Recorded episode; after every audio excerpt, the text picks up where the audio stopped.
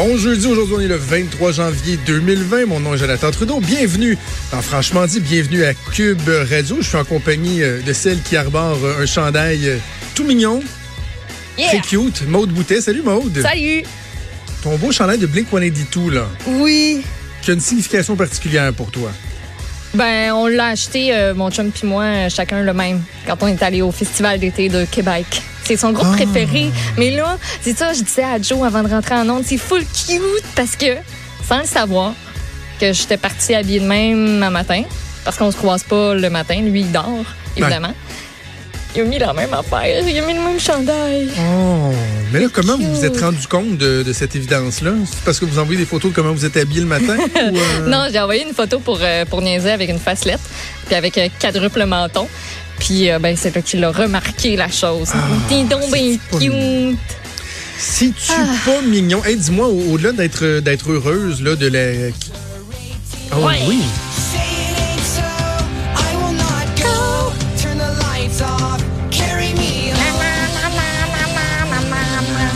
Quand moi j'ai commencé à écouter l'album Cheshire Cat, là, leur premier album, Ouais. euh, t'étais à peine. T'étais ça au monde. C'était en quelle année? Euh. Attends, me dire ça. Peut-être que Fred va être plus vite que moi. Je dirais en 92, 93 dans le grunge, là. 92? Ouais. Premier, parce que Euh, ça, c'était ouais. en 99, ça, là. Ben moi, je suis née en 95. Ça fait que ça, ça se peut que... T'es né en 95. Attends, c'est sorti en 94. Ça- T'avais un an quand Cheshire Cat est, Mais non, est c'est sorti en 94. Je suis née en 95. J'avais pas un an. J'étais Ah, ah, c'est ça, t'avais moins un an. J'étais- ouais, c'est ça. À trois un. mois de la, de la soirée où ses parents ont... euh, On, euh, nan, nan. Fait que quand nous autres, on écoutait leur premier succès, M&M's. Toi, euh, t'étais même pas né encore. Non, mais moi, j'ai découvert Eminem euh, par la suite, là, c'est ça. Ouais. C'est quand même hot. C'est quand même hot. Euh, Commences-tu à capoter un petit peu, à freaker avec euh, le virus, euh, coronavirus? Oh mon Dieu, je sais pas, je sais pas. Mais moi, là, ce qui me fait paniquer, là, puis j'en ai pas, je, je gosse tout le monde avec ça, là. Euh, la série Épidémie, Ouais. j'ai à TVA, j'ai écouté Ouais, j'ai pas l'épisode. écouté encore. Ouais, j'ai écouté l'épisode 3 hier. Puis l'affaire, c'est que l'épisode 4 est, est aussi disponible. OK. Puis comme, ben, tu sais, on le sait, il y a un virus qui atteint les gens, puis les gens, ils meurent. Mais là, ils sont dans le laboratoire, OK? Puis ils cherchent c'est quoi le virus, le maudit virus qui tue le monde. Ben, tabarnouche, la fille a dit, on a affaire à un coronavirus. C'est un- Ah, t'es pas sérieuse. Je te jure, mais j'étais ça chez nous, j'étais là, ben non, ben, mais c'est quoi les chances? Ça a tous les apparences d'un coronavirus. C'est quoi les chances pour vrai? La fille dans l'extrait a dit Ah ben tabarnak, c'est un coronavirus. Oh, Elle dit ça de c'est bon. même. Moi, j'ai juste. J'ai. Je, je, je- C'était la capotais. Mais je Blown capotais. away. Exactement. Mais, mais oui, c'est inquiétant, ce genre d'affaires-là. Tu sais, avoir un voyage prévu en Asie ces jours-ci, ça me tenterait pas. Ouais, tu tripes pas tant. Ouais. Tu tripes pas tant. Mais euh, j'ai hâte de voir ce que les autorités vont annoncer parce que finalement, la, la décision de déclarer l'urgence là euh, a été reportée euh, d'une journée. Donc, Mm-hmm. semble-t-il que c'est aujourd'hui que l'Organisation mondiale de la sécurité va nous dire si finalement on, on déclare l'urgence. Mais bon, tu sais, c'est rien de, de rassurant. Mais on verra, on verra. C'est capoté ce qui se passe là-bas présentement. Oui. Il y a des villes en quarantaine. Il y a Ah Non, Wuhan. mais le, le nouvel an chinois est annulé. Ben aussi, c'est- pour annuler le nouvel an chinois du côté de Pékin, euh, c'est parce que ça prend de sérieuses euh, raisons. Puis tu sais, à Wuhan, la place d'où tout est parti, euh, on est en quarantaine présentement, puis tu tu ne sors pas de la ville qui veut. Il y a des patrouilles sur les sur, cette, sur certaines autoroutes, puis comme si tu veux sortir, euh, Ben ça oui. te prend une méchante bonne raison.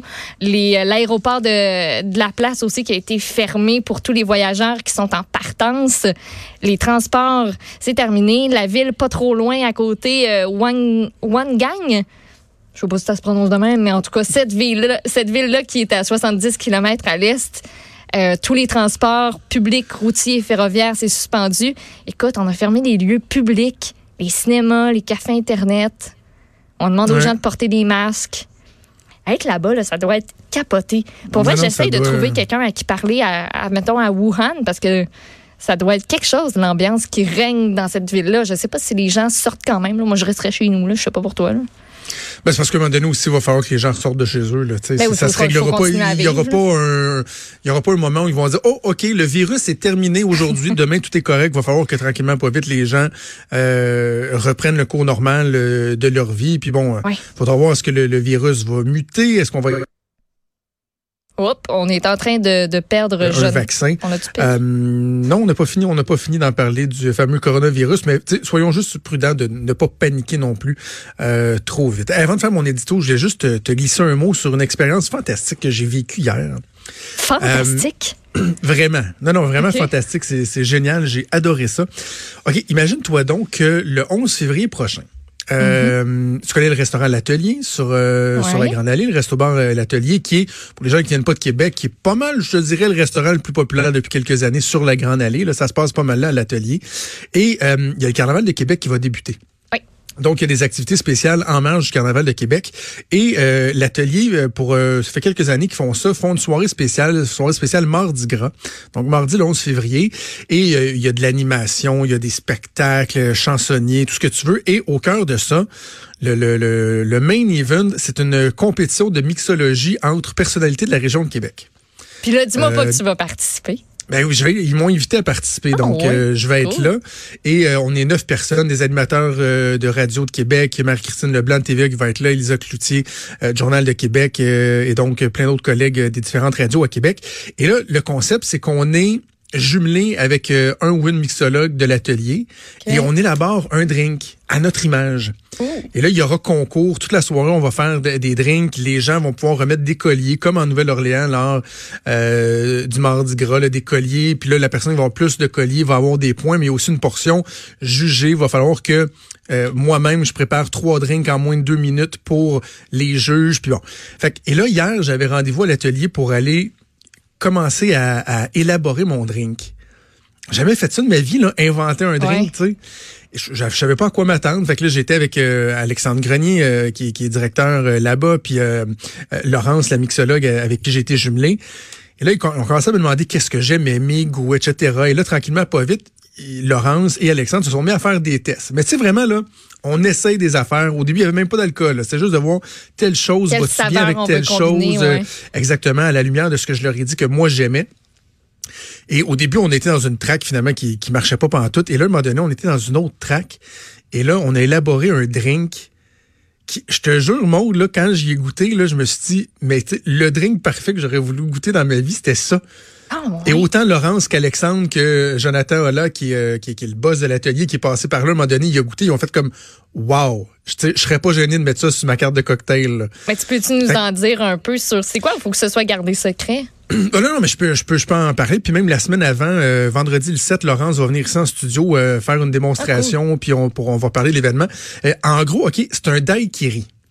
Mais quand ils m'ont parlé de daiquiri, parce qu'au début, c'était un genre de Bloody Caesar bizarre qu'on essayait de faire, mais ça ça fonctionnait pas avec ce qu'on avait en tête. Mais quand ils m'ont parlé de daiquiri, moi, le daiquiri, dans ma tête, là, c'est l'espèce de slush sucré là, aux fraises que tu manges, dans, tu bois dans, Dans le le sud. je- sud, Là, là, ils m'ont dit non, non, un vrai daiquiri, c'est pas, pas ce que tu bois dans le sud, un vrai daiquiri, c'est à base d'une alcool, alcool forte qui peut être, je pense, euh, whisky ou rhum, avec euh, du sirop simple, un simple syrup et euh, un agrume quelconque. Essentiellement, la base du daiquiri, c'est ça. Quand il m'a fait la base, ça me faisait beaucoup penser au kamikaze. OK. Je sais pas si toi, t'es- moi, dans- à l'époque, quand j'avais 18-19 ans, là, dans, dans les bars, ce qui pognait bien gros, c'était des kamikazes, vodka, limonade à peu près. Là. C'est un peu comme ça. OK. Donc là, on a parti de cette base-là et là, on l'a pimpé avec les choses que moi, j'aime et que j'avais en tête. On a mis du gingembre là-dedans. On a mis euh, de la coriandre moulue. On Hey, a mis un peu de... de la coriandre, là, tu sais que c'est- c'est c'est polarisant. Là. Je soit sais, t'aimes ça ou je soit t'aimes sais, pas ça. Mais- tout. mais tout est monde balancé dans le drink, là. détecte, là. Il peut y avoir un petit Je de sais, seuil. je sais, Le je sais, mais, tu- ça. OK, mais mais je- je moi, je pense que ça va être winner. OK, Euh, cardamome, cardamome. un peu de cardamome et euh, un ingrédient, l'ingrédient, on va dire l'ingrédient secret, mais qui est spécial, c'est qu'au début, on voulait mettre, moi, je voulais un piquant. Je voulais, je voulais qu'il y ait un petit, peu- un petit punch là-dedans. Et euh, on voulait mettre de la sauce sriracha, puis j'ai dit, mais moi, il y a un truc que j'aime vraiment, c'est le poivre rose. J'ai un de mes amis, il fait du saumon fumé avec du poivre rose. Puis quand il est comme un peu ramolli, là, qui fait comme un genre de poc dans la bouche, là, Ouais. je trouve tellement que c'est bon le poivre rose. Donc, on a mis du poivre rose moulu dans ce drink-là. Te dire à quel point c'est bon, puis de la lime. Euh, beaucoup de lime parce que j'aime la lime. Et ce que j'adore, là, c'est que quand tu goûtes au drink, tu es vraiment capable d'identifier les, les, les, les différents aspects. là. C'est pas genre un chmouche qui fait que ah, ça goûte bon. Là. Ouais, c'est comme un gros Tu- tu raz-de-marée, puis euh, il y a juste Exact. plein de saveurs toutes mélangées, puis que C'est tu ça. sais même pas ce qu'il y a dedans. là. Pas trop sucré, pas trop amer, euh, pas trop fort, pas trop épicé, vraiment bien balancé. Euh, mais le, le Ah, fun que j'ai eu, Maud, à faire ça, là, de Ouais. goûter, de dire, ouais, on va mettre un peu plus de ci, un peu plus de ça. Et le drink est vraiment euh, à mon image, donc euh, j'ai bien, bien, bien aimé ça. Je vais vous en reparler, c'est mardi le 11 février, évidemment. Euh, on va vous inviter à venir euh, nous rejoindre euh, à l'atelier. Pourquoi pas peut-être euh, m'encourager puis me Ben donner oui. les petits colliers que vous allez avoir avec votre billet d'entrée. Donc, Puis- un événement qui va avoir lieu le 11 février à l'atelier. L'alcool dedans, c'est. Est-ce que j'ai.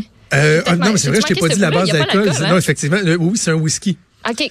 C'est un whisky, puis euh, j'avais le choix entre deux whisky, puis c'est quoi, je suis plus sûr finalement lequel on a pris. C'était-tu le Wild Turkey ou le 40, je sais plus quoi?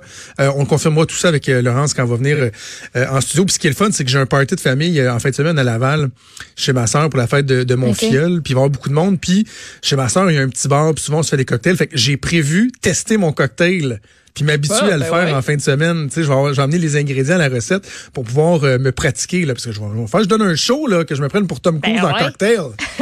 Alors euh, voilà. Hey, on va aller à la pause bientôt, mais avant, je vais faire un, un- un petit édito de Ah, rien du tout. Tiens, on y va. L'édito de Trudeau. L'édito de Trudeau.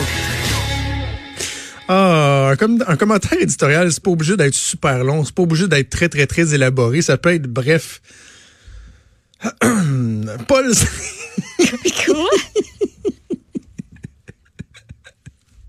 Paul Saint-Pierre Plamondon promeut un référendum dans son premier mandat. Il a déclaré mon collègue Patrick Belrose. Le camp du oui est de retour.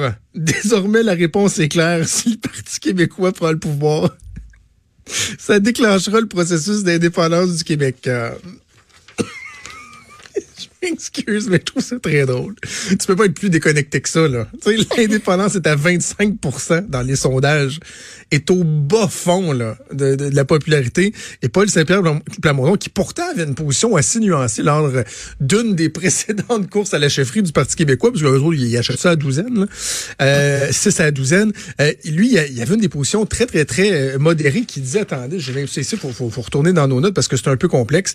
Lui, il promettait un référendum uniquement dans un second mandat, donc un peu comme Jean-François Lisée le disait, mais il dit, en plus de ça, il faudra qu'il y ait 20% de la population qui signe un registre en faveur et qu'il y ait des sondages qui démontrent clairement que l'indépendance récolte au minimum 45 euh, d'appui dans l'électorat québécois. Et là, aujourd'hui, Paul Saint-Pierre euh, Plamondon, l'avocat de 42 ans qui va se lancer dans la course à la chefferie au Parti québécois, nous dit, moi, je serai très clair, je vais promettre un référendum gagnant euh, dans le premier mandat du Parti québécois. Parti québécois qui sont neuf députés à l'Assemblée nationale. Et après, au PQ, on se demandera pourquoi ce parti-là suscite pas mal d'indifférence en ce moment. Un peu à cause de ça. Bref, ça me fait pas mal rire. Bonne chance à Paul Saint-Pierre Plamondon.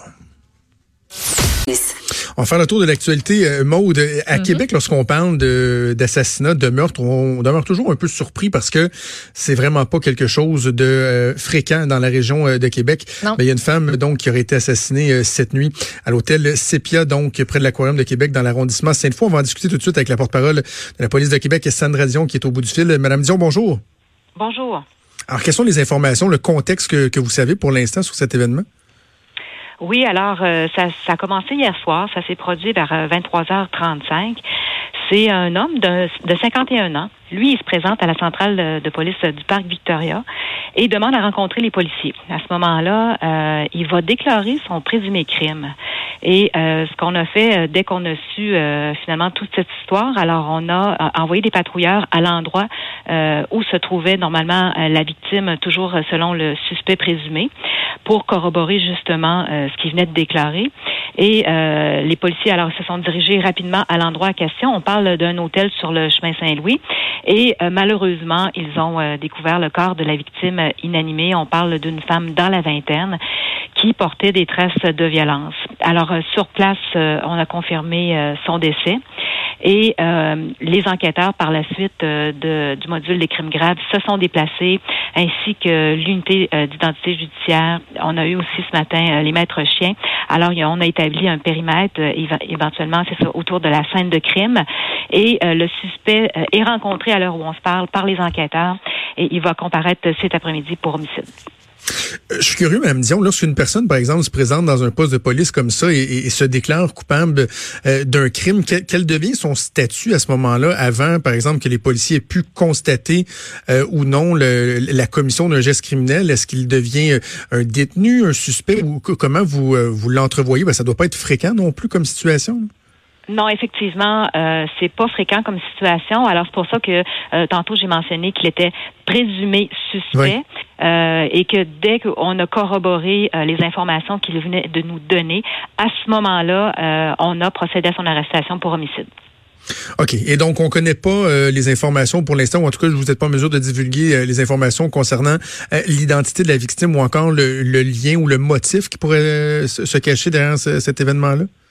Non, pour l'instant, il est beaucoup trop tôt là, au niveau de l'enquête pour établir euh, tous ces liens-là. Euh, par contre, là, c'est ça, cet après-midi, on pourra connaître, euh, une fois qu'il aura comparu, là, l'identité du suspect. OK. Est-ce qu'on a une idée des accusations pour l'instant qui pourraient être déposées lors de sa comparution ou encore là, il est trop tôt? De notre côté, au niveau du service de police de Québec, on l'a arrêté pour homicide. OK. Ben, Sandra Dion, on va suivre ça aujourd'hui. Merci beaucoup. Merci.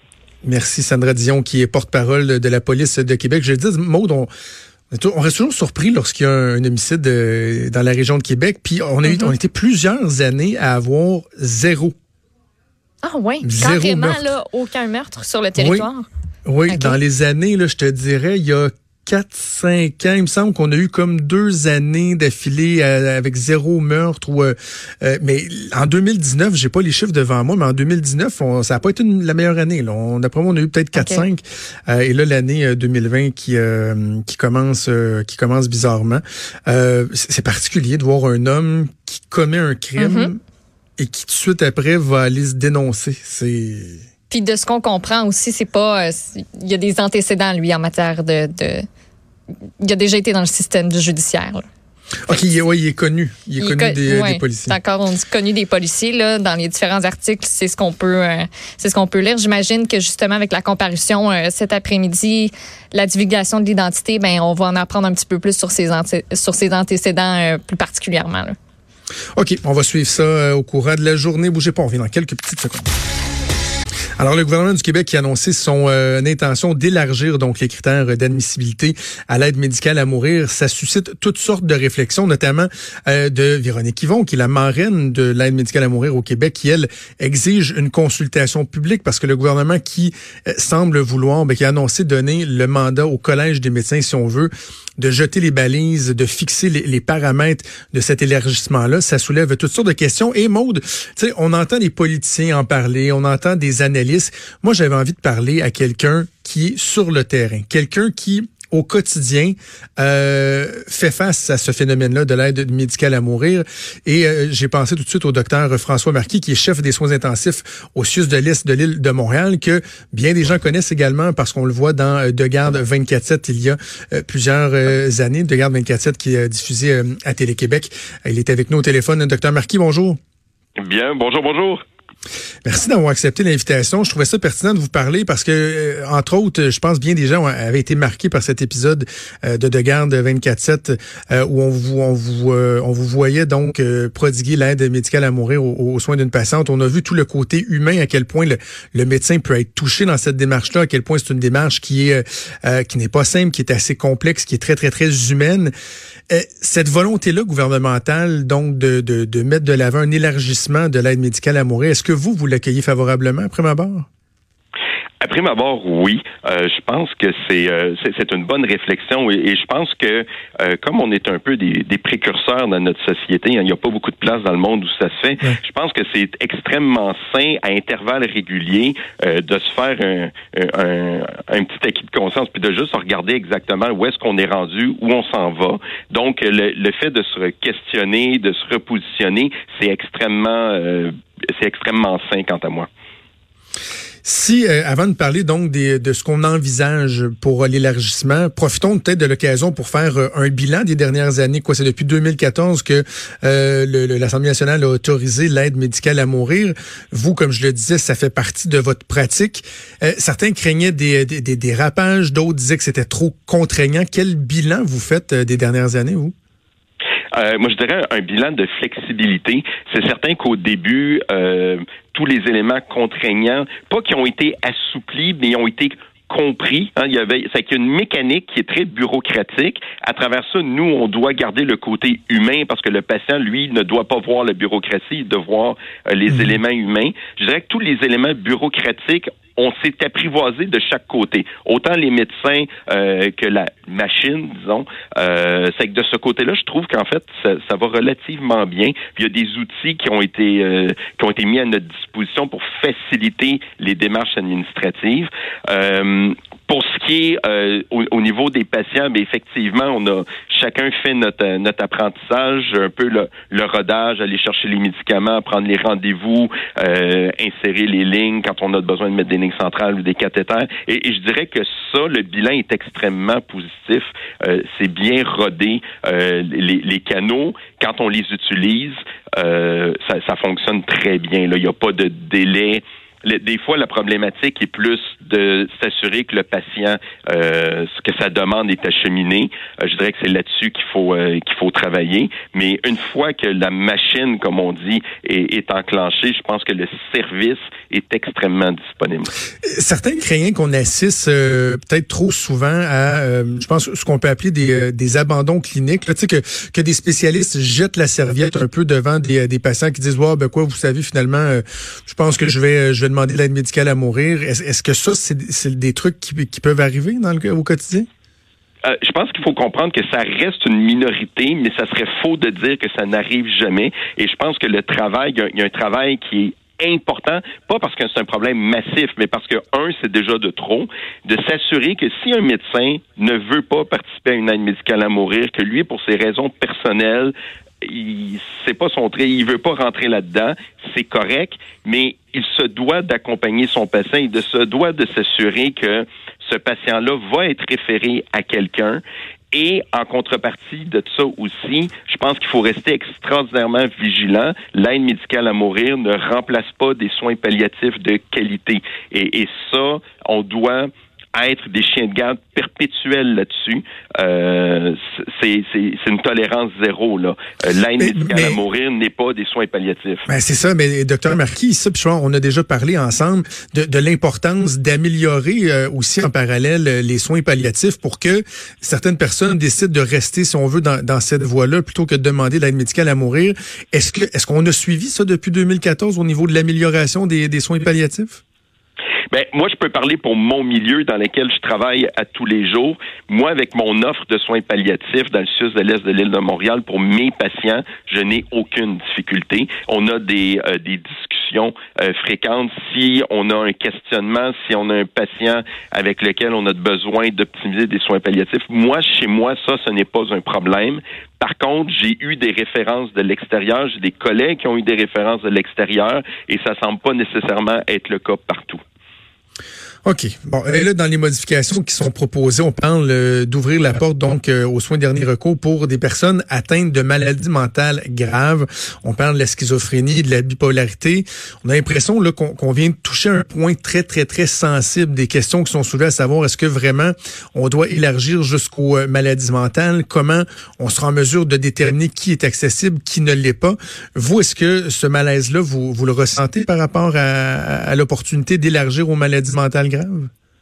Mais je pense que cette question-là a deux volets. Du point de vue intellectuel, est-ce que c'est une bonne idée dans le contexte où les gens qui ont une maladie mentale sont des gens normaux qui ont une maladie mentale? Dans ce sens-là, d'élargir l'offre de soins, considérant que tout le monde est égal devant la loi, intellectuellement, oui, c'est une bonne idée. Maintenant, dans l'application, c'est beaucoup, beaucoup, beaucoup plus complexe. Et oui c'est normal. On a commencé par les situations les plus simples. Des gens qui avaient toute leur tête, qui avaient aucun problème, qui avaient une maladie qui était claire, qui était rapidement mortelle. C'est bon, cette expérience-là fonctionne. Maintenant, on veut élargir un peu et je pense que chaque cas est un cas d'espèce. La maladie mentale doit être analysée d'une façon. Les, histoires de euh, laisser accès potentiellement à des mineurs, c'est une autre question. À des gens qui développent des maladies de type démence et qui veulent pas se voir dégradés, c'est un autre chapitre. C'est que pour moi, la- on peut pas simplement dire, hey, ça a super bien fonctionné dans notre première expérience, on est vraiment satisfait. Allons-y, ouvrons toutes les portes. Je pense que c'est des dossiers qui se doivent, c'est des portes qui se doivent d'être ouvertes. La réflexion doit être faite. Maintenant, comment ça va être applicable? Euh, je pense que le défi est extraordinaire au niveau de l'applicabilité. Je dis pas impossible, mais beaucoup plus complexe. Et c'est là que les, les médecins, le milieu doit être consulté, là, parce que c'est beau de mettre des choses sur papier, de, de formuler des intentions, des recommandations, mais euh, au, au quotidien, là, c'est vous qui, euh, qui allez devoir euh, mettre en application ça. Et là, c'est là-dessus qu'il faut se poser la, la question sur le, le réalisme des intentions, finalement. Exactement, parce qu'on peut avoir les meilleures intentions du monde et je ne doute pas que les gens ont les meilleures intentions du monde, mais quand les gens disent l'argument de la pente glissante n'existe pas, c'est faux, on la voit en pratique, c'est extrêmement rare, c'est des cas d'espèce, mais on ne peut pas euh, de façon aveugle simplement dire ben non, ben non, ben non, ça arrivera jamais. Il y a personne qui va glisser, ce n'est pas vrai.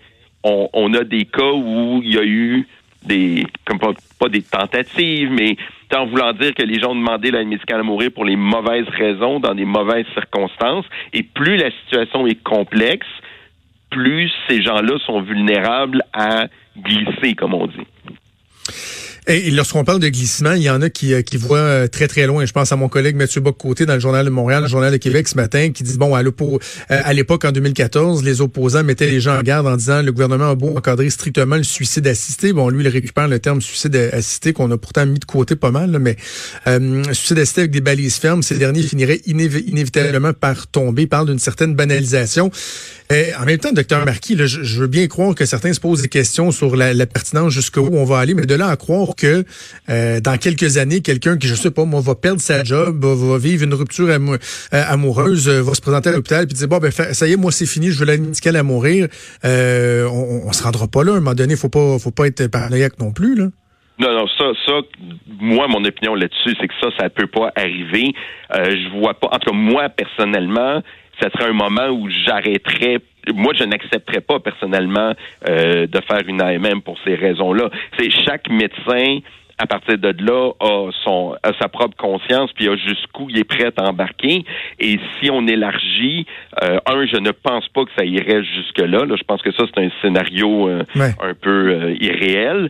Mais si, par exemple, moi, je me sens pas apte à être capable d'évaluer mon patient pour être en mesure de dire oui, euh, c'est un AMM qui est réglementaire, ben la loi me donne peut-être le droit de faire cet AMM-là, mais la loi me demande aussi d'être capable d'évaluer mon patient de façon, mon patient de façon adéquate. Donc, si le patient a une maladie pour laquelle je ne suis pas un spécialiste, notamment chez moi la maladie mentale sévère, euh, ben oubliez ça, je ne vais pas aller évaluer des patients pour un AMM si je ne suis pas capable de comprendre leur maladie. Ouais, c'est ça. Et, et on a parlé, euh, vous l'avez mentionné, de l'importance d'y aller étape par étape. Je, je- je dois vous avouer que je suis un peu surpris de voir qu'on on parle euh, de la possibilité d'ouvrir donc la porte euh, à, à des personnes atteintes de maladies mentales graves, alors qu'on n'a pas encore disposé de la de l'angle de la mort prévisible, hein, parce que là, les jugements sont venus dire que l'aspect de fin de vie ne s'appliquait pas. Et il me semble qu'un des questionnements qu'on a depuis déjà un bon moment, c'est de dire, ben, est-ce que l'aspect de la mort prévisible devrait euh, être euh, incluse. Par exemple, on parle évidemment aux gens qui souffrent d'Alzheimer, qui soient capables de prendre la décision euh, à l'avance, si on veut, sachant qu'éventuellement, ils n'auront plus euh, les moyens de, de, de, de prendre une décision éclairée. Je sais que le gouvernement va aussi se pencher là-dessus, c'est à venir, mais je suis quand même surpris qu'on ne se soit pas euh, questionné sur cet aspect-là avant d'aller plus loin et de parler, par exemple, des maladies mentales graves. Hum. Mais à quelque part, j'imagine aussi euh, que le gouvernement n'est pas nécessairement obligé d'y aller séquentiellement. Il peut ouvrir la réflexion sur plusieurs euh, sur plusieurs aspects. Certains retiennent peut-être plus l'attention des médias à certains moments, euh, mais tu sais, je pense pas que ça a besoin d'être séquentiel. Par contre, dans ma vision des choses, je pense que ça va être beaucoup plus simple euh, d'arriver à un consensus et euh, d'appliquer des modifications pour des gens avec une mort prévisible, notamment dans des cas de, démence avancée, que de tout de suite d'emblée d'essayer de régler des problèmes plus complexes. Je pense que même si on ouvre simultanément le dialogue dans toutes ces sphères-là, on devrait arriver à un consensus dans les morts prévisibles un peu plus rapidement. Là. Euh, je termine en vous posant une question un peu plus personnelle, euh, docteur Marquis, parce que comme je le disais vous-même, bon, ça fait partie de votre réalité, euh, l'aide médicale à mourir. Comment la personne euh, derrière le sarreau, je dirais, comment elle, elle voit son travail, sa responsabilité dans, dans ces cas-là? Parce que certains vont dire, ah ben tu sais, au niveau éthique, de, de donner la mort, ça doit être que- quelque chose qui, qui est déchirant, qui est difficile. Eh, Est-ce que vous, dans, dans votre tête, vous le voyez comme étant plutôt une façon d'offrir une délivrance aux, aux patients? Comment vous l'entrevoyez, puis vous arrivez à être, à être bien, euh, à être en paix avec euh, cet aspect-là de votre travail? Mais avec le recul, euh, je dirais simplement que c'est toujours aussi difficile. Euh, et, et c'est à quelque part une bonne chose dans le sens où le jour où ça devient banal, je pense que c'est le Ouais. temps que tu accroches tes patins puis tu refais plus jamais ça. Euh, je pense qu'il peut avoir un échec de guérison. Il n'y a jamais un échec d'accompagnement. Il n'y a jamais un échec de, de- euh, du soulagement. Et à un moment donné, je pense que c'est et, et je l'avais dit et je le redis, c'est l'ultime manifestation de l'engagement thérapeutique, du contrat thérapeutique avec ton patient. S'il a besoin de ça et qu'il est rendu là, eh bien, suis ton patient, accompagne-le parce que c'est à ça que tu t'es engagé. On s'engage pas à guérir nos patients, on s'engage à les soigner, à les accompagner et ça, il n'y a pas de raison que ça fasse défaut. Alors, c'est un débat qui, euh, qui débute et on va suivre ça au cours euh, des prochaines semaines, euh, prochains mois. Docteur François Marquis, chef des soins intensifs du CIUS de l'Est de l'île de Montréal. Je rappelle qu'on peut vous voir également dans l'excellente émission de Garde 24-7 diffusée à Télé-Québec. Merci. Merci beaucoup d'avoir prêté à nous parler aujourd'hui. Merci beaucoup. Bonne fin de Au journée. revoir.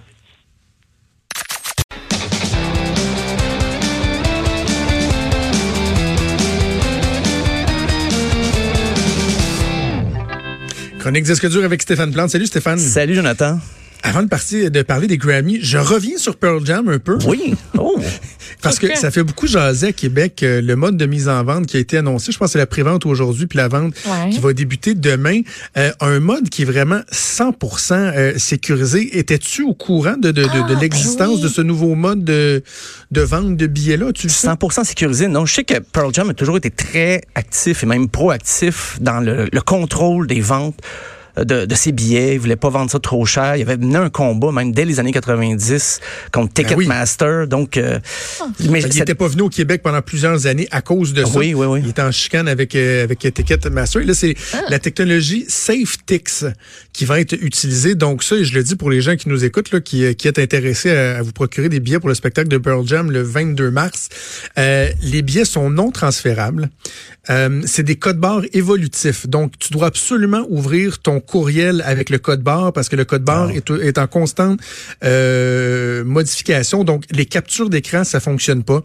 Tu peux pas transférer ton billet. Si tu achètes quatre billets d'un d'un coup, les quatre personnes doivent arriver en même temps parce qu'il y a juste un code barre qui est utilisé. Et en plus de ça, la revente se fait uniquement sur une plateforme de Ticketmaster et uniquement au coût d'achat. Donc, les histoires de revendre les billets, mettons 350, 400 Ah pièces, oui, parce qu'on sait que Pearl Jam, il y a un prix unique pour Ok. euh, pour tout, tout, tous les billets. Je trouve ça vraiment intéressant, là, tu sais, les- des, des histoires de, de, de revendeurs qui achètent euh, 60 billets puis qui vont les revendre à Ouais, gros ouais. prix. Ouais. Avec cette méthode-là qui semble-t-il est très efficace, c'est finito, là. Fait que ça, con- ça vient contrer un peu le, le- le- le travail, entre guillemets, des scalpers qui, justement, nous attendent à l'entrée des shows, souvent pour nous revendre des billets. Exactement. Dix fois trop Donc, cher. Ah, ben. SafeTix, c'est une méthode qui a été lancée il y a six mois. Il y a les Black Keys, les Strokes, Madonna puis Mumford Sons qui ont commencé à utiliser ça. Ça va être la première fois que c'est utilisé au Canada, si je me trompe pas, en tout cas au moins euh, au Québec. Donc, euh, faut pas que ton téléphone soit à terre. Hein? Faut pas Non. que de téléphone soit à terre. C'est à surveiller, c'est à surveiller. Alors voilà, mise en vente Ben. demain des billets de Pearl Jam. Tu vas nous parler des Grammy Awards parce que la 62e édition, c'est ce week-end. Et oui, euh, ça va être animé par Alicia Keys. Comme tu le disais, 62e édition. Et les chansons cette année, pour être éligibles, les artistes qui ont sorti des albums, il faut que ça soit paru entre le 1er octobre 2018 et le 30 septembre 2019. Alors peut-être que Bleu Jean Bleu ont des chances euh, si on, ils ont raté la disque, peut-être qu'au Grammys, on ne sait pas. Euh, mais c'est la chanteuse Lizzo qui a le plus de nominations avec 8 cette Qui? année. Lizzo. L-I-Z-Z-O. Pas Lison dans la petite vie. Non, non, non, non, non. Euh, avec Billy. C'est suivi d'assez près. Billie Eilish et Lil Nas X, six nominations chacun. C'est en fait le record là, dans l'histoire des Grammys, c'est Michael Jackson. Il y avait eu 12 au cours d'une seule soirée. Mais c'est qui l'ISO? Excuse-moi, j'ai jamais entendu ça de ma vie. Écoute, Mon Dieu, je m'en Moi viens non vu. plus, j'en avais jamais entendu parler. Puis je capote sur elle maintenant. Demandez, vous recevrez. Voici un extrait justement de ça.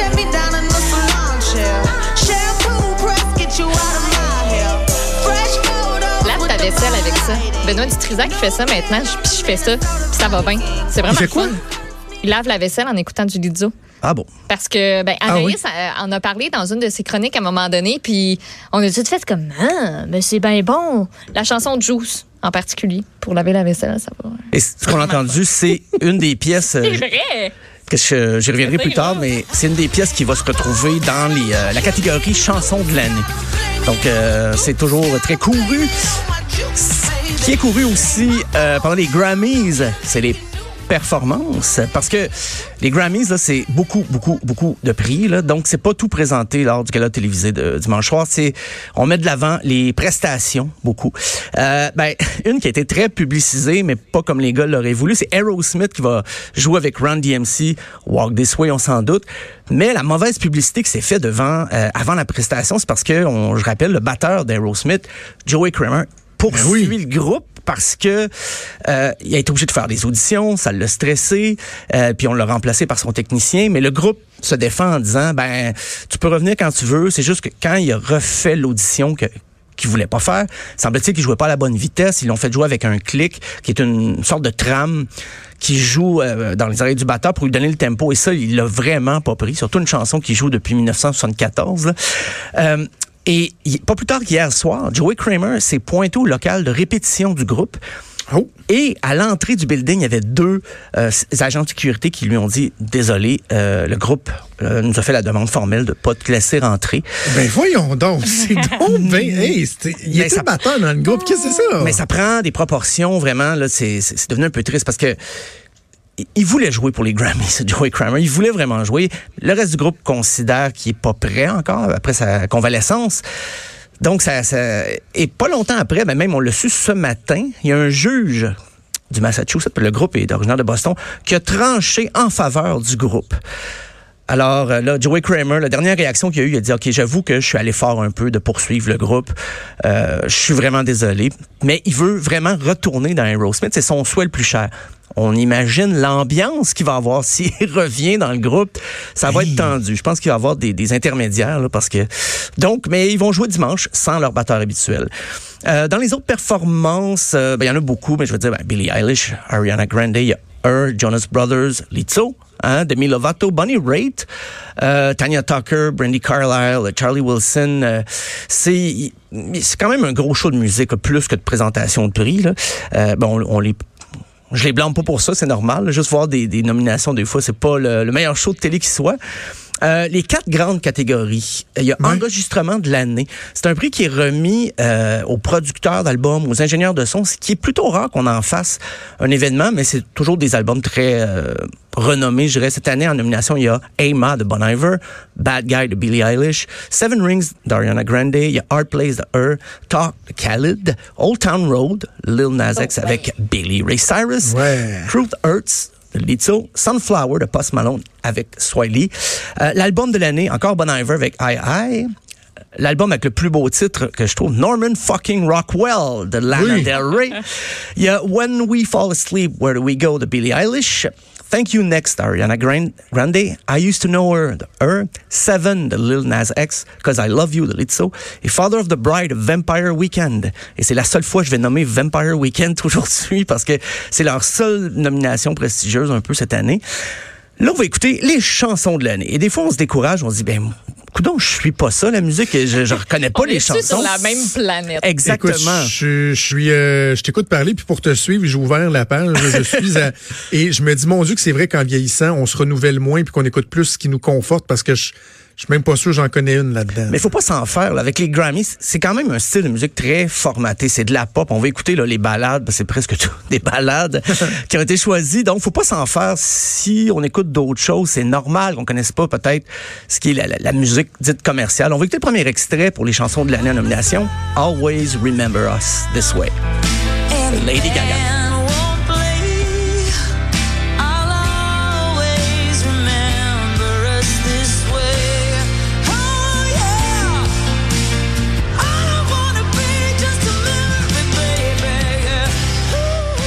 C'est bon, on reconnaît Lady Gaga, c'est bon. Ben c'est oui. Quand bon. même. Ensuite, on retrouve Bad Guy de Billie Eilish. Euh, un, autre, un autre genre, quand même, mais So you're a tough guy, like you really rough guy. Just can't get enough guy, just always so puff guy.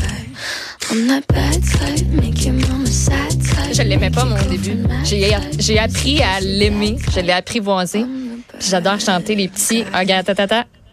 Duh. connaisseur ici. Tu peux chanter Ben, ça moi, je là, pas sûr que je connaissais ça, mais vous me l'avez fait entendre la semaine dernière quand je vous demandais Ouais. où de F is Billie Eilish. Et euh, donc, c'est peut-être la seule que je connais, mais c'est récent encore. Puis, c'est quoi? J'haïs pas ça. J'haïs pas Non, ça. puis. J'aime l'attitude de la fille quand tu regardes la, la- la Oui, vidéo. oui, là, elle est vraiment cool. Elle est badass. Là. Et on- je je l'aime bien. Et on va entendre que parmi les chansons euh, proposées cette année là, pour les chansons de l'année aux Grammys, elle se distingue quand même un peu. Euh, la prochaine, là, on change de génération, même deux, trois générations. C'est Tanya Tucker avec la pièce Bring My Flowers Now. I won't need your love when I'm gone.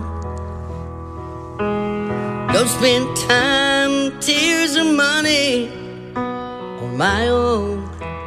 drôle parce que la tune est douce, mais le titre est assez directif. Hein? Ouais, Amène ben mes oui. fleurs tout de suite. Et j'ai... Ah oui, tu- ah oui, mes fleurs. J'ai pas fait exprès de choisir un extrait là, où c'était plus calme. C'est comme ça. C'est des, une Ok. chanson très dépouillée. C'est une chanteuse plus country habituellement, mais elle a une balade et qui se retrouve finalement dans les chansons de l'année. Il y a un avec Hard Place.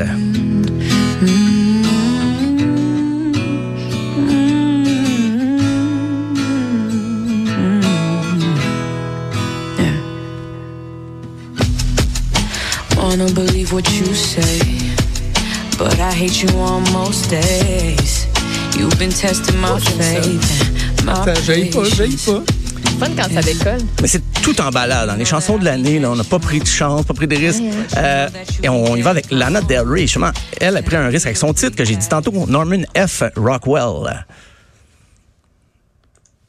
Et hop, on m'annonce que... qu'elle est censurée. Elle est censurée, Madame Del c'est Rey. fucking Rockwell. Et c'est sûrement de ma faute, en plus, parce que je suis un puritain dans l'âme. Euh, ben, Lewis Capaldi, sinon, Someone You Love. Ah oui. Can I go Non.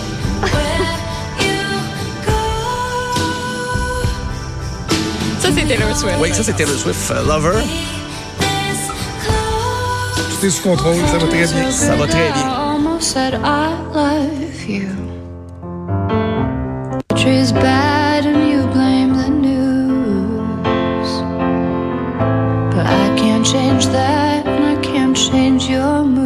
Ça, c'est la, ça, c'est Lana Del Rey. Oui, on l'a retrouvé. Ça, là, y juste pour vous situer, il n'y a pas eu Lewis Capaldi, là, OK? Capotez Il s'en vient, il s'en vient. C'est un monsieur, là, donc ce qui la- est drôle, c'est que sans le savoir, c'est moi qui faisais jouer Lana Del Rey. Ah, Je veux ok. dire, là, parce que je, je- je l'avais kiwi sur mon ordinateur pour la faire jouer, mais On il y a eu un bug et le son est allé en onde sans même que j'ai levé ma, ma clé. Alors, c'est un peu bizarre. C'est la magie, Mais, ça, c'est bien. Donc, ça, c'est Norman fucking Rockwell qu'on On vient va y d'entendre arriver, on lâche surtout pas. Et là, il y a l'agent de Lewis Capaldi qui m'attend impatiemment au téléphone. Il veut entendre sa tune. Voici l'extrait Someone You Love.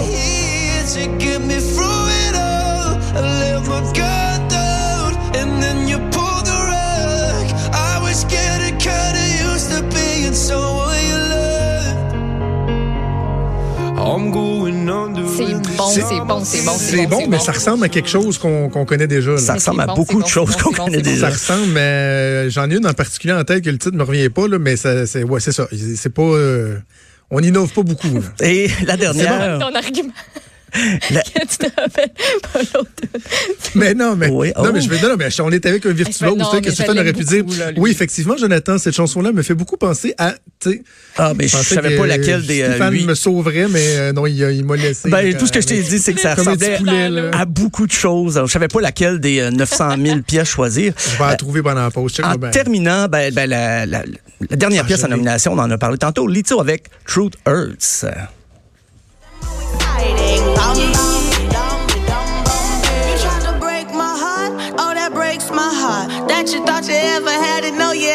Start. Hey, I'm glad you're back with your bitch. I mean, who would wanna hide this? I will never, ever, ever, ever, ever be your side chick. I put the scene. Les paroles sont le fun aussi. Écoutez, prenez si vous écoutez du Lizzo, prenez le temps d'écouter les paroles. Ou pas. De pause. Bon, bon, bon. OK, mais attends, Joanie, peux-tu remettre l'autre tune d'avant là, qui me faisait penser à quelque chose? Je pense que j'ai trouvé. euh, Oh, il a trouvé laquelle son lien. Tu l'as-tu pas loin, euh, Joe? You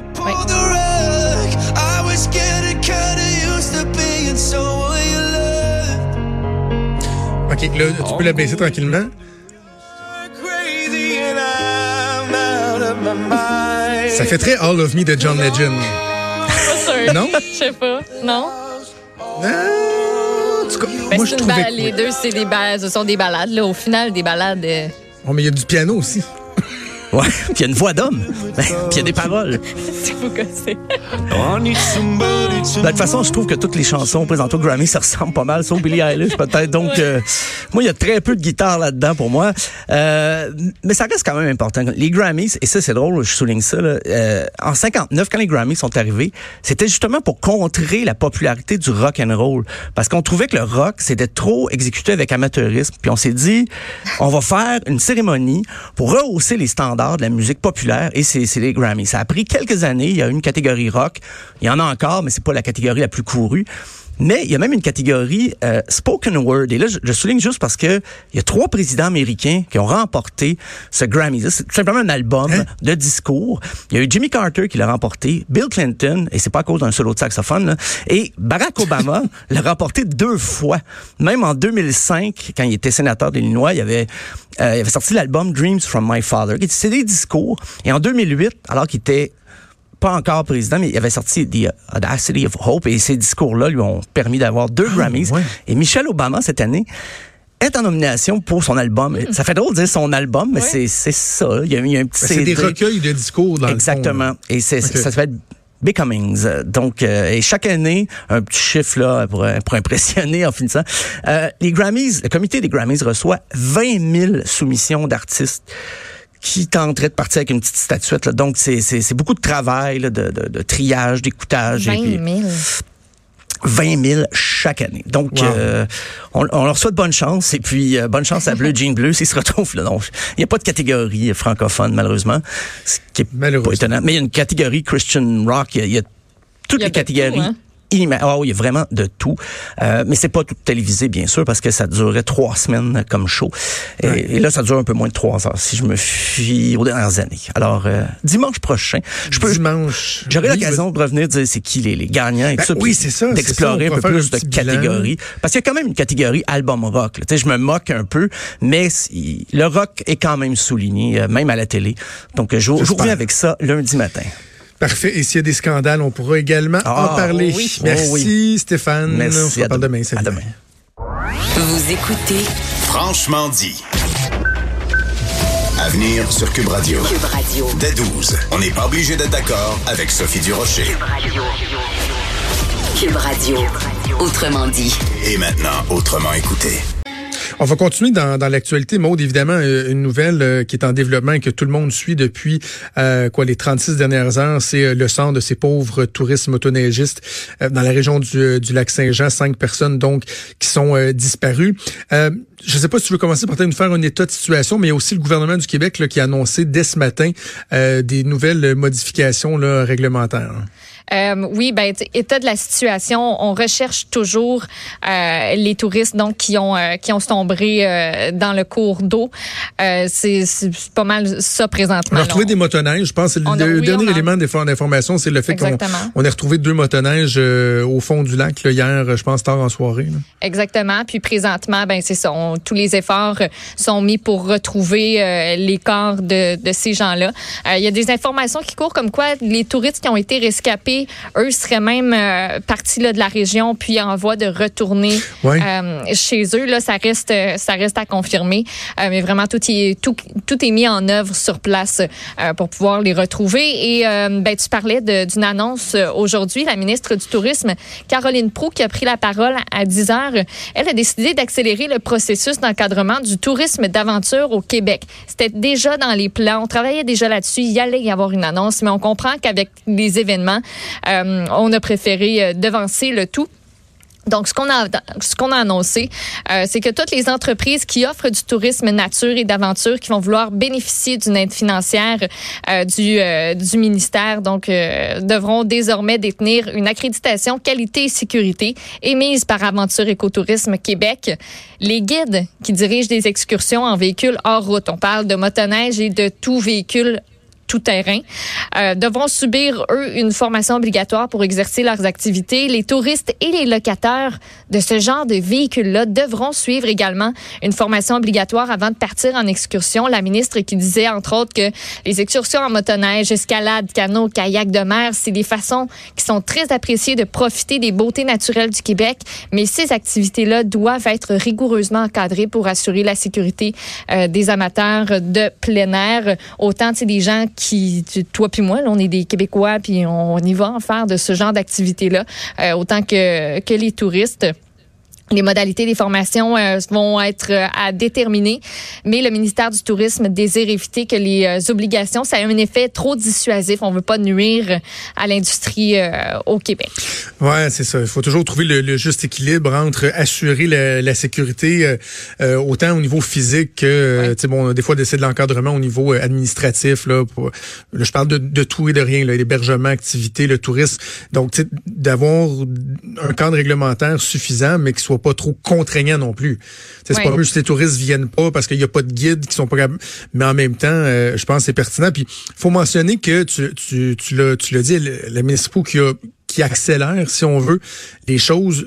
Qui nous est présenté par le gouvernement, ils n'ont pas fait ça dans les 24 dernières heures. Il y avait déjà un plan qui était en préparation, mais euh, donc à la lumière euh, des événements, on vient euh, accélérer un peu euh, les choses. Euh, je sais que Benoît, ce matin, faisait mention des, des chiffres que tu avais euh, dénichés Ouais. concernant les, les statistiques d'accidents en motoneige. On pense souvent aux touristes, mais finalement, lorsqu'on regarde la, la place des touristes dans les accidents, ils sont pas si présents, en tout cas, sont pas surreprésentés nécessairement. Là. Exactement, parce que depuis hier, on se pose beaucoup de questions par rapport à ça. Ben Radio-Canada a fait l'exercice. A fait l'exercice, oui, euh, on a des chiffres à l'appui. Si, ben, non, il n'y a pas vraiment de touristes plus que ça qui perdent euh, la vie à motoneige chaque année. Depuis 2010, selon le bureau du coroner, on a 21 décès dans un contexte d'accident de motoneige qui concerne les touristes. On parle de 17 hommes, 4 femmes. Pour ce qui est de leur origine, 7 étaient originaires de la France et 9 du Canada, donc hors du Québec. Euh, sinon, il y a la Belgique, la Suisse, l'Angleterre et les États-Unis qui sont euh, représentés. Là, on parle de, de 1 à peu près euh, pour chacun de, de ces endroits-là. Ça veut dire que chaque année, on aurait deux à trois accidents mortels qui impliquent des, touristes qui sont originaires de l'extérieur du Québec. Chaque année, faut dire qu'il y a environ 30 000 touristes qui viennent au Québec pour faire, entre autres, la motoneige. Chaque année, en moyenne, on a près de 30 personnes qui perdent la vie en tout en utilisant une motoneige au Québec. Puis selon les rapports du coroner, pour ce qui est des causes souvent de ces accidents-là, euh, il y a la consommation d'alcool qui est pointée du doigt très souvent, ou encore la vitesse excessive qui peut mener soit à une collision ou euh, ou euh, une sortie une sortie de piste, une sortie de route. Et euh, dans chacun des cas, l'état des véhicules n'est pas vraiment mis en cause dans les documents qui ont été euh, consultés. C'est drôle, hein? Je sais pas si c'est le fait que, que je prenne de l'âge et de la maturité, mais plus je vieillis, plus j'ai une- certaine crainte face, euh, face à la motoneige. Plus que euh, le VTT, par exemple. OK, mais Tu sais, moi, je sais, VTT, il y a des accidents, les gens qui peuvent euh, renverser. Ben, moi, j'adore ça. Tout ce qui un moteur, là, je tripe, sauf que en motoneige, je trouve que t'es plus que dans d'autres euh, activités de, de, de, de la sorte, t'es plus vulnérable au dérapage des autres. Sentier de motoneige, t'en as un crétin qui s'en vient à 140, 160, là. Puis euh, il pense qu'il n'y a pas personne dans la curve, puis il fait un petit intérieur-extérieur. Puis peut-être du monde qui va me dire ah, tu connais rien, il y a des traces, mais il- clairement, il- ça arrive, des accidents. Là. On dirait que je trosse pas les autres. Moi, tu sais, je suis rendu à l'âge où je serais capable d'être pépère sur une motoneige, puis euh, avoir une grosse motoneige avec les poignées chauffantes, puis euh, parler avec mon passager avec un petit casque Ouais. euh, d'écoute. là. mais on dirait que je trosse pas les autres, alors qu'un VTT, dans le bois, oui, t'as as, certains risques, faut que tu fasses attention, mais tu tu peux aller tranquillement, tu fais du hors-piste, tu vas où tu t'en vas, il n'y a pas de danger de, de tomber. Il y a- Quoi qu'il y a- il y, a du VTT qui se fait l'hiver aussi, là, je comprends, mais je sais pas. Je, la motoneige, je, je suis un peu, euh, un peu plus craintif. Tu si j'avais le choix de m'acheter un truc de même demain matin, c'est sûr que je m'achète un VTT plutôt qu'une Plutôt motoneige. que ça. Vraiment. Ben, vraiment. sais-tu, moi, je sais pas, ça m'a jamais attiré ce genre de, de véhicule-là. J'en Ah, ai fait moi, comme une deck, ou deux ça- fois. dès qu'il y a de- du gaz, Moi, j'ai jamais fait de VTT de ma vie. Ah ouais? Je pense. La motoneige, j'en ai fait une deux fois, là, mais je sais pas, c'est pas quelque chose qui m'attire, puis que. Moi, je suis un petit gars. Je suis un petit gars. Tu me donnes de quoi qui, ça. qui sent le gaz, puis un moteur qui fait... hum, je, je trippe, je trippe. OK, donc on va suivre ça. On va espérer qu'on puisse euh, euh, retrouver les corps euh, le plus rapidement possible Ouais. pour, euh, pour les familles, évidemment. On a une pensée pour eux. Avec Dominique Anglade, on parlait des euh, déclarations et de Jean Charest et du leader parlementaire euh, du PLQ, Marc Tanguay, au cours euh, des derniers jours, qui, de façon un peu bizarre, ont mis de la pression Ben ouais. sur, euh, sur la police, sur l'UPAC. Et euh, l'UPAC a fait une sortie hier pour réitérer son, son indépendance. Et on a même des collègues du journal qui, euh, qui ont recueilli des confidences de policiers qui disent, oui, effectivement, là, on, on a l'impression qu'on nous met de la pression indue. Oui, chez plusieurs sources policières, euh, on a reculé l'anonymat. Euh, bien évidemment, on s'entendait pour dire que les déclarations de M. Charret leur compliquaient pas mal la tâche, que ça leur met de la pression. Euh, parce que tu l'as dit dans une entrevue à Radio-Canada, euh, ben, Jean Charret avait euh, parlé de l'UPAC en disant, ben, il comparait entre autres les démarches à une partie de pêche, qui avait avancé que l'organisation, elle avait euh, écrit des affidavits pour lesquels elle a totalement été totalement discréditée. Il dit, un des policiers qui a été interrogé, dit, imaginez une seconde que l'UPAC et le DPCP en arrivent à la conclusion qu'il n'y a pas suffisamment de preuves pour accuser Jean Charret ou encore Marc Bibot. Le public va dire que les policiers ont subi l'influence de politiciens et d'ex-politiciens. Puis si l'UPAC a C'est tellement évident. C'est une évidence. Il dit aussi, si, l'UPAC a rencontré 300 personnes dans Machuré, l'enquête donc euh, dont fait l'objet, entre autres, le Marc Bibot et Jean Charest, il dit ça doit être parce qu'on fait notre travail avec sérieux. C'est le contraire d'une partie de pêche, tu sais.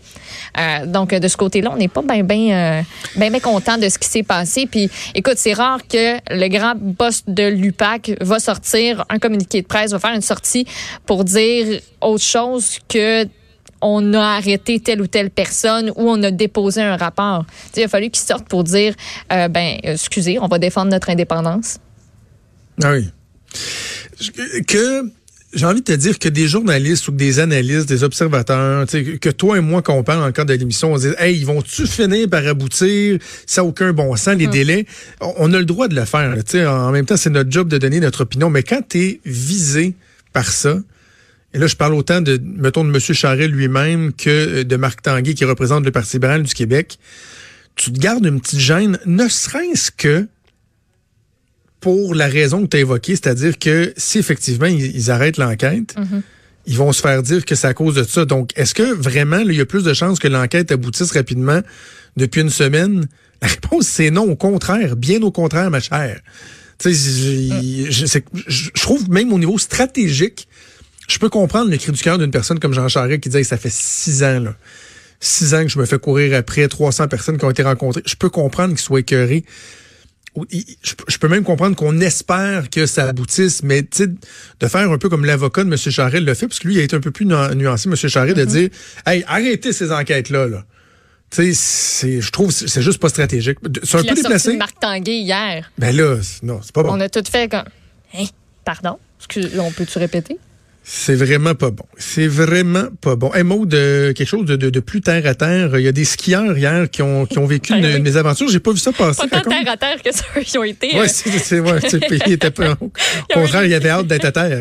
Oui, il y a eu les pieds dans le vide pendant un petit bout hier. Euh, Ah parce oui. que ouais, la remontée mécanique principale de la station de ski de Bromont est tombée en panne aux alentours de 19h30. Il y avait environ 200 skieurs qui Wow. étaient pris dedans. On, euh, on raconte qu'aux environs de 19h05, il y a les moteurs du remont-de-pente qui ont subi un bris. Il y a une équipe qui a tenté de réparer ça pendant environ une demi-heure sans succès. Ça fait qu'après ça, on s'est dit, ben... Ils euh, sont allés se coucher.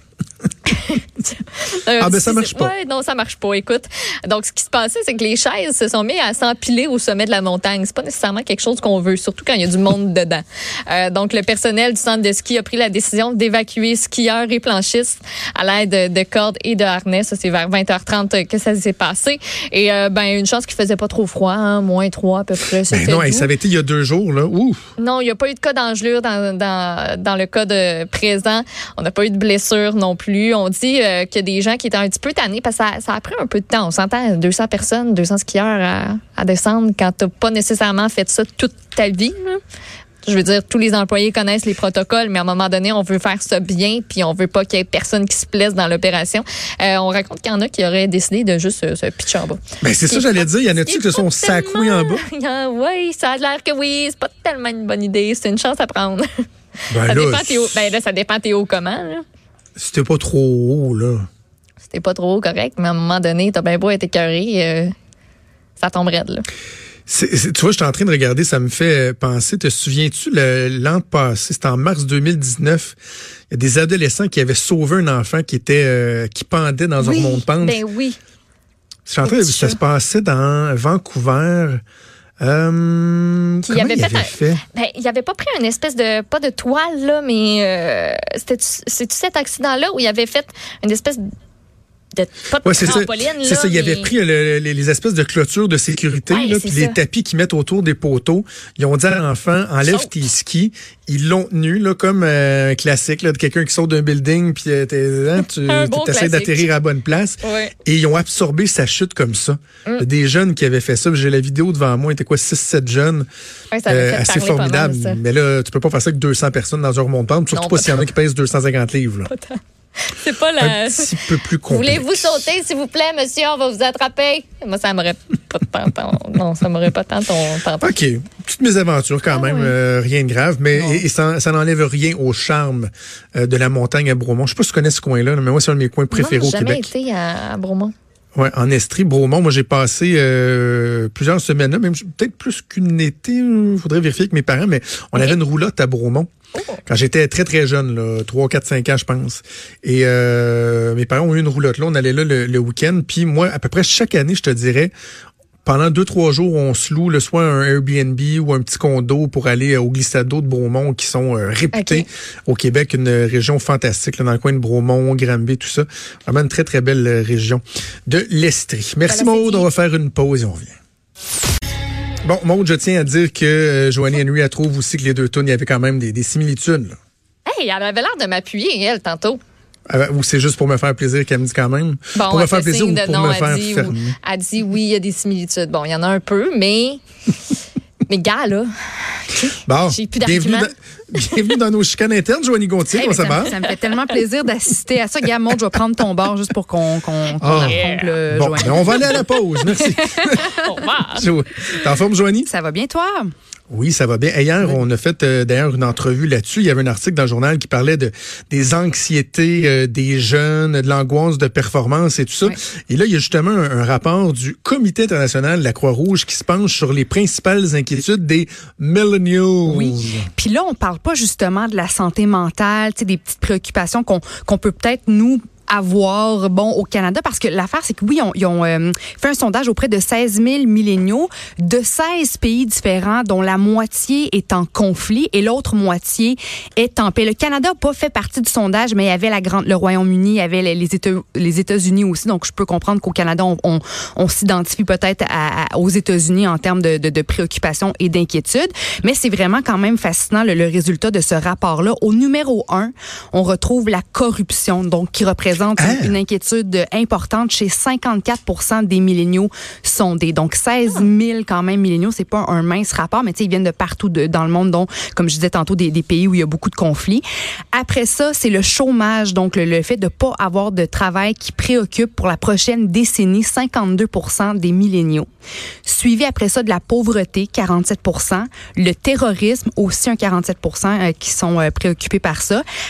Ensuite de ça, on voit les guerres et les conflits. Puis on dit même que 47 des milléniaux sondés euh, par la Croix-Rouge pensent voir de leur vivant une troisième guerre mondiale. C'est quand même quelque chose. Et après ça, on retrouve le, le réchauffement climatique qui préoccupe 40 des milléniaux sondés, suivi par les catastrophes naturelles qui, euh, bon, euh, en inquiètent 33 Puis après ça, au bas de la liste des inquiétudes, on retrouve la menace nucléaire qui préoccupe seulement 24 des milléniaux. Sauf que il y a quand même 54 d'entre eux qui pensent quand même qu'une attaque nucléaire est très probable au cours de la prochaine décennie. Donc c'est fou, le 16 000 euh, jeunes entre 20 et 35 ans euh, situés dans 16 pays différents, donc euh, qui parlent de leurs inquiétudes. Puis on, justement, on parle pas de, de santé mentale ou d'anxiété, on parle vraiment de chômage, de pauvreté, de guerre. J'aurais de- pensé que l'environnement Ben oui, aurait ça. été plus haut que ça. Ouais, On en entend tellement parler, puis comme quoi c'est vraiment une des préoccupations Ben oui. principales de la nouvelle génération que, je suis surprise quand même. Mais moi, je me dis, on, nous, on est, on est très, très, très chanceux de vivre dans un pays qui est en paix. On a Ouais. vraiment plus d'opportunités que, que des jeunes de notre âge ailleurs dans le monde. Mais tu sais, j'imagine que quand tu vis dans une zone de conflit, euh, où tu sais, tu fais face au danger chaque jour, tu fais face à la précarité, t'es pas nécessairement sûr de d'avoir assez de sous pour être capable de, de faire des bons, de nourrir ton ta famille le soir. Tu sais, je veux dire, je pense que ça, ça vient changer. Tu sais, ça relativise puis ça vient changer tes, tes, tes priorités ou, euh, ou, ou, ou- ou tes inquiétudes finalement. Mais tout ça, ça m'amène à la question suivante. J'avais envie de savoir, euh, ben en fait, vous, vous, où voyez-vous le monde dans 10 ans? Hey, c'est une grosse question. Wow. C'est une grosse question. Tabarnouche, faut répondre sur le fly de même. Dans Vas-y, ans. Il me donne la balle. J'ai le goût de t'a t'a renvoyer joueuse de tennis à temps partiel. J'utilise mon ans. miroir. Hey, je Ouais. sais, mais j'ai de la misère à répondre dans 10 ans. J'essaie de me. Tabarnouche, ben Jonathan m'appelle, toi. Bonjour. Ben oui, on s'est perdu sur FaceTime, excusez.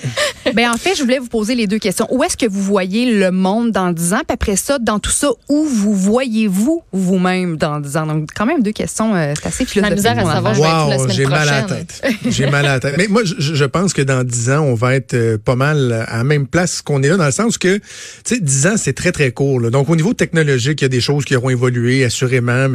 Mais tu sais, de, de là, penser que notre société, dans 10 ans, va être totalement changée, puis que, je sais pas moi, on va avoir des chars volants partout, puis toutes les livraisons vont se faire par drone, euh, où il y, aura des civilisations qui vont être éteintes à cause des changements climatiques, comme euh, le, le, le- le prédit euh, Dominique Champagne. Ouais. Tu sais, 10 ans, c'est court quand même. C'est vrai, c'est vrai que ça va passer vite. Tu, vois, moi de mon côté, je m'inquiète pour la montée des eaux. Je m'inquiète pour bon, le- le- tu sais, tous les enjeux environnementaux. Moi aussi, ça, moi, moi personnellement, ça m'in- ça m'inquiète la menace nucléaire. Euh, euh, ça pour moi, ça fait partie de, de quelque chose qui, je veux dire, je trouve ça. Ben, on- au Canada, c'est différent notre, notre réalité à nous, mais quand même, je, je pense à tous ceux qui sont aux États-Unis. Puis je veux dire, moi, je, je- c'est quelque chose qui m'inquiète, mais moi, c'est beaucoup, beaucoup, euh, beaucoup l'environnement. Mais, puis, je, je, là, je suis en train de penser, là, mais avec le contexte actuel, puis le virus, le coronavirus, Mm. ça m'a fait penser aux, aux menaces euh, d'armes bactériologiques. Ah, le c'est vrai, bioterrorisme. ça. Le Ah, c'est bioterrorisme. encore plus, ouais.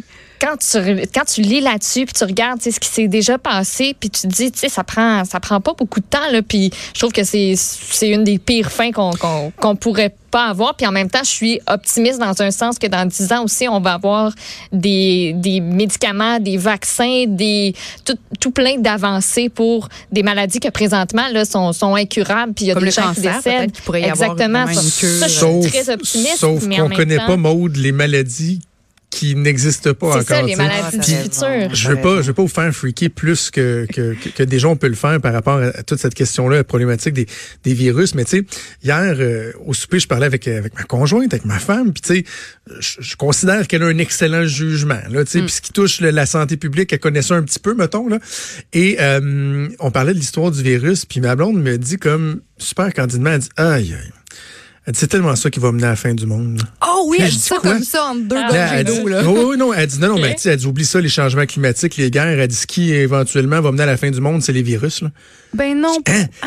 Là, elle dit non, mais elle dit un virus, ça réfléchit pas, mais c'est intelligent en même temps, c'est tout le temps en train de s'adapter, de ça muter. veut, ça de... veut la survie le plus Tu sais, que fait elle, dans sa tête, là, ce qui est un jour va probablement être inévitable, c'est pas dire c'est dans 5 ans, dans 10 ans, dans 100 ans, c'est peut-être dans 1000 ans.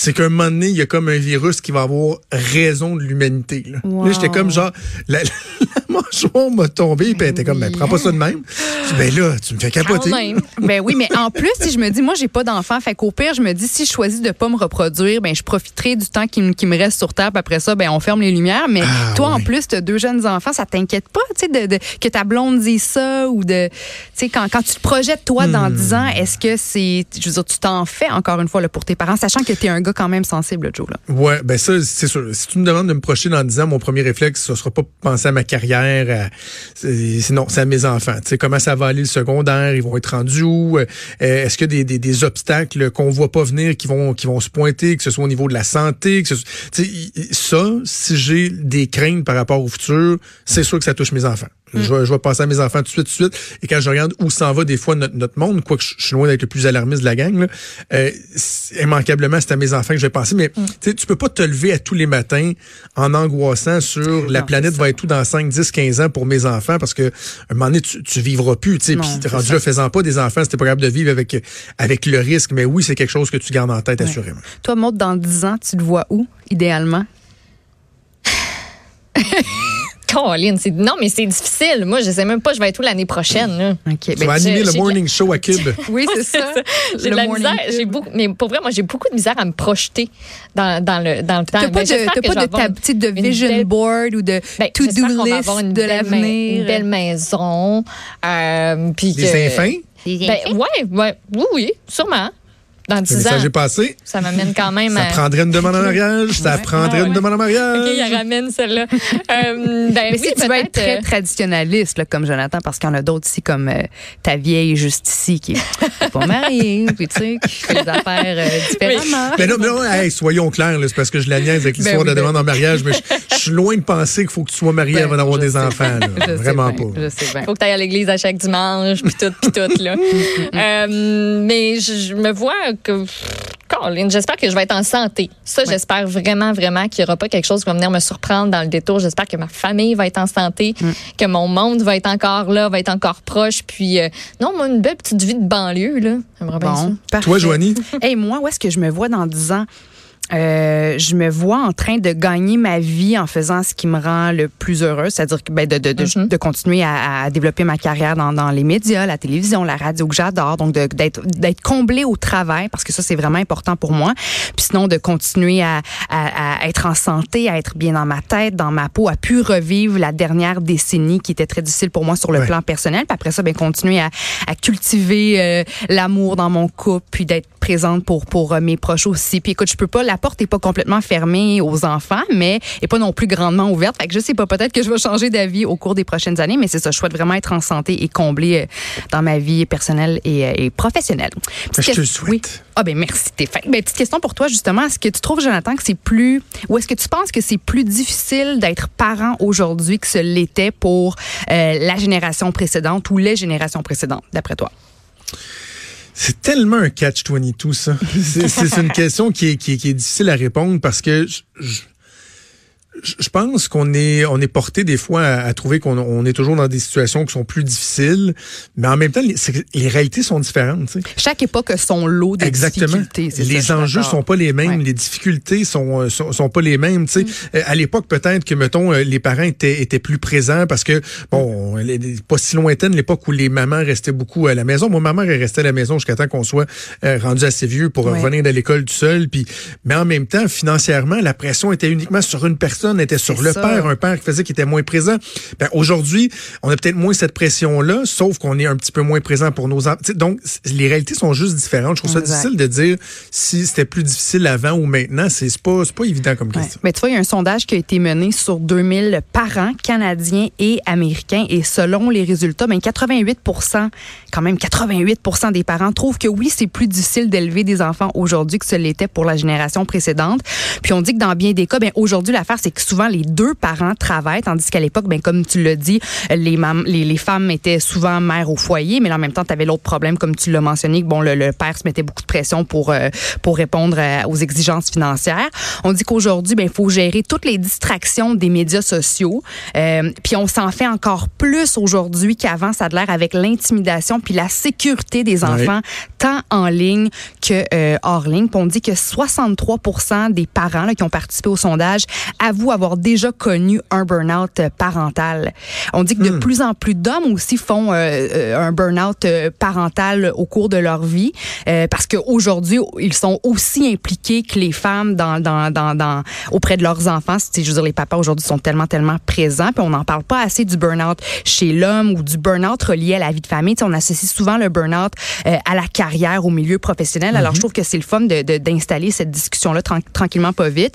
On dit qu'un burn-out parental, ça peut mener à bon une diminution de la performance du parent au travail, à un sentiment de détachement face aux enfants. Ça peut créer de l'anxiété, déclencher une dépression et ça peut même augmenter chez euh, ben, le père ou la mère le désir d'abandonner, le désir de fuir, tu sais, de sacrer son camp, de fuir ses responsabilités. Ça, c'est quand même euh, assez, assez intense. Mais je me demandais, toi, euh, Joe, qui, qui est le seul parent de, de nous trois, tu as une vie professionnelle ultra chargée, tu es un, un papa qui est très présent aussi. Est-ce que parfois, tu te sens étourdi? Est-ce que tu sens que tu as un peu un trop-plein? Est-ce que tu Ah sens oui. que tu es tiré de tout bord, de tout côté? Puis comment, toi, tu gardes ton équilibre entre vie professionnelle et vie euh, de famille?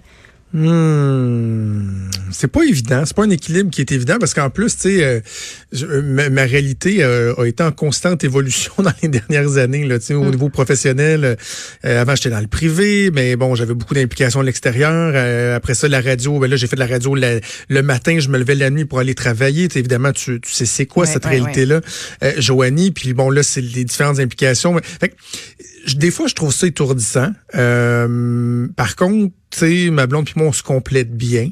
On a chacun nos forces, chacun nos faiblesses. On a la grande, grande, grande chance euh, de pouvoir avoir de, de l'aide extérieure, là, tu sais, de pouvoir engager quelqu'un qui nous donne un coup de main au, au quotidien avec les enfants, avec euh, les, les tâches ménagères. Donc Ouais. ça, ça nous aide beaucoup. Puis je l'ai déjà dit, je le répète, moi, l'équilibre, c'est de, de passer un maximum de temps avec, avec ma famille. Puis, je- oui, je suis conscient que dans, euh, dans, les, mettons, dans les dix dernières années, là, euh, facilement, j'ai peut-être négligé certaines euh, relations amicales, euh, mais que je je garde quand même en vie et que je me dis qu'à un moment donné, les enfants vont vieillir, on va avoir plus de temps pour la vie à l'extérieur, mais l'essentiel, la fin de semaine, le temps que je veux, que j'ai, que je veux passer, c'est avec mes enfants, soit à faire des activités, soit à juste se coller, écouter un film. Puis ça, là, ça, ça, ça recharge mes batteries, puis c'est Ouais. ça qui amène l'équilibre. là. Ah bon, mais c'est beau ce que tu dis, tant mieux. Et je voulais, euh, si on a le temps, de terminer sur une bonne, euh, une, une bonne nouvelle, en fait, quelque chose qui, qui m'intéresse, qui me rejoint moi, parce que ça concerne ne rien faire, s'écraser devant un bon film. Ah, ça, Euh, Oui. me rejoint ouais, aussi. mais Je me sens toujours mal quand je fais ça, moi. ben, faut plus, ça a l'air Ah, qu'il faut plus, Yes. faut plus, OK? Euh, on dit que le, le fait d'aller au cinéma, ce serait bon pour le cœur et bon pour le cerveau, OK? C'est des, euh, des chercheurs du University College London qui ont découvert que quand on regarde un film au cinéma, faut le préciser là, au cinéma et non à la maison, Ah. notre rythme cardiaque augmente comme si on faisait un, un exercice cardiovasculaire léger. Puis on dit que tu sais au cinéma, on se concentre sur le film pendant une longue période de temps, puis on jongle pas avec nos cellulaires, nos tablettes ou la, la, la télévision, la, com, la télécommande de la télévision, comme on le fait quand on regarde un film à la maison souvent. Donc le fait d'être vraiment focusé sur le film au cinéma, ben ça, ça viendrait stimuler notre cerveau de façon à améliorer la concentration et même notre mémoire sur le long terme. Donc, aller au cinéma, c'est comme faire un petit sport bien, bien, bien léger, puis ça améliore nos capacités cérébrales. Cherchez-moi pas en fin de C'est semaine. drôle. moi, j- moi, j'aurais plus pensé que l'augmentation du rythme cardiaque au cinéma était plus liée, par exemple, à la quantité de beurre qu'ils Ben, mettent dans le oh, popcorn tabarnouche. ou la quantité de Ah, sucre dans la boisson de 3 litres qu'ils te donnent. Ouais, c'est sûr que ça vient casser, je pense, les bienfaits du, les bienfaits cardiovasculaires du cinéma quand tu bourres de popcorn puis de, de coke, mais en même temps, ça fait tellement fait partie, partie je trouve, du plaisir. Là. Mais tu sais, je me demande parce que moi, je sais pas pour vous, mais on dirait que je vais de moins, malheureusement, je vais de moins en moins souvent au cinéma parce qu'aujourd'hui, avec les. Netflix de ce monde, euh, Club Illico, Patente, je veux dire, on peut tellement rester à la maison puis ça coûte moins cher, on, on est diverti, on est stimulé.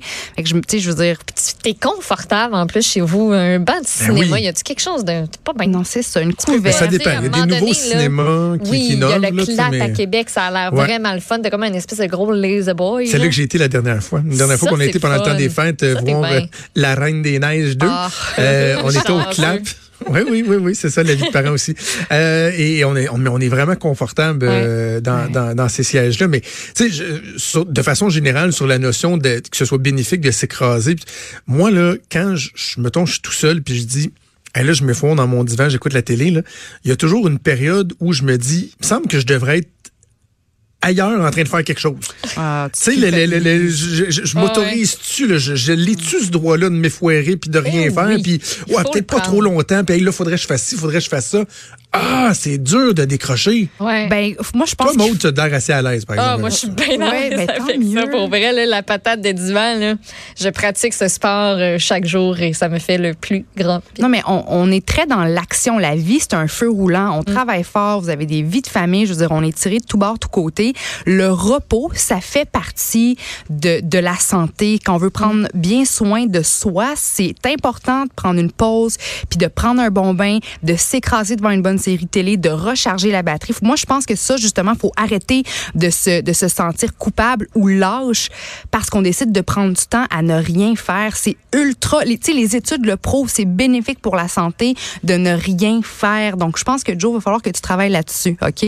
Parce Oui, que je me souviens ça que cet été, tu avais même Ben, dit que ça. t'étais pas bon en vacances, puis j'étais fâchée que, que tu je me sentais mal pour toi. J'avais goûté de tu te shaker, puis dire, ouais, sais, profite-en, puis puis ferme tes tablettes, puis arrête de lire les journaux, puis décroche parce que c'est tellement, tellement important. Joanie, j'ai un collègue de travail ici, Martin Beaulieu, qui est caméraman à TVA. Euh, il revient de vacances, puis euh, il y avait deux semaines de vacances, puis la deuxième semaine, sa, sa blonde n'était pas en vacances, les enfants étaient retournés à l'école. Il s'est loué pendant quatre jours un chalet dans Port-Neuf, sur le bord d'un lac. Pas de tablette, Ah. pas de pas de télé.